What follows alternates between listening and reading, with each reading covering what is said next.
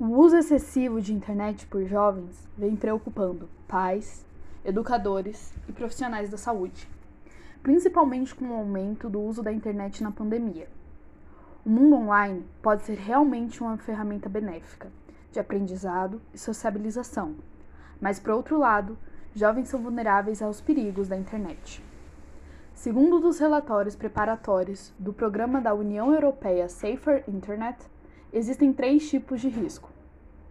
Primeiro, acesso a conteúdos inadequados como pornografia e sítios de violência que veiculam ódio e preconceitos. Segunda, estabelecimento de contatos como encontros pessoais que podem resultar em abusos físicos. Terceira, venda e recolhimento de informações que violem a vida privada.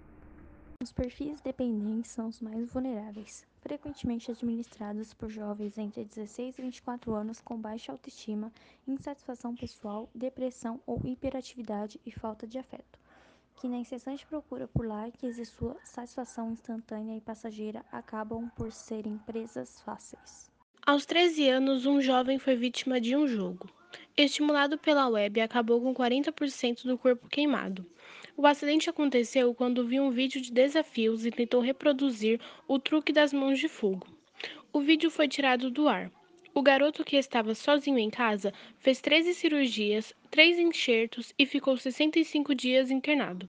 Para a prevenção, os pais devem supervisionar, limitar o tempo de acesso, além de monitorar sites de acesso de suas crianças.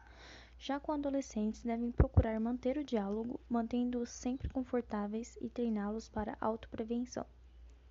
Nunca conceda informações de localização ou informações pessoais.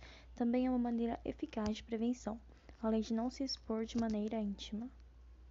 O Instituto Me Cuida foi criado para alertar crianças e seus pais sobre riscos de brincadeiras perigosas.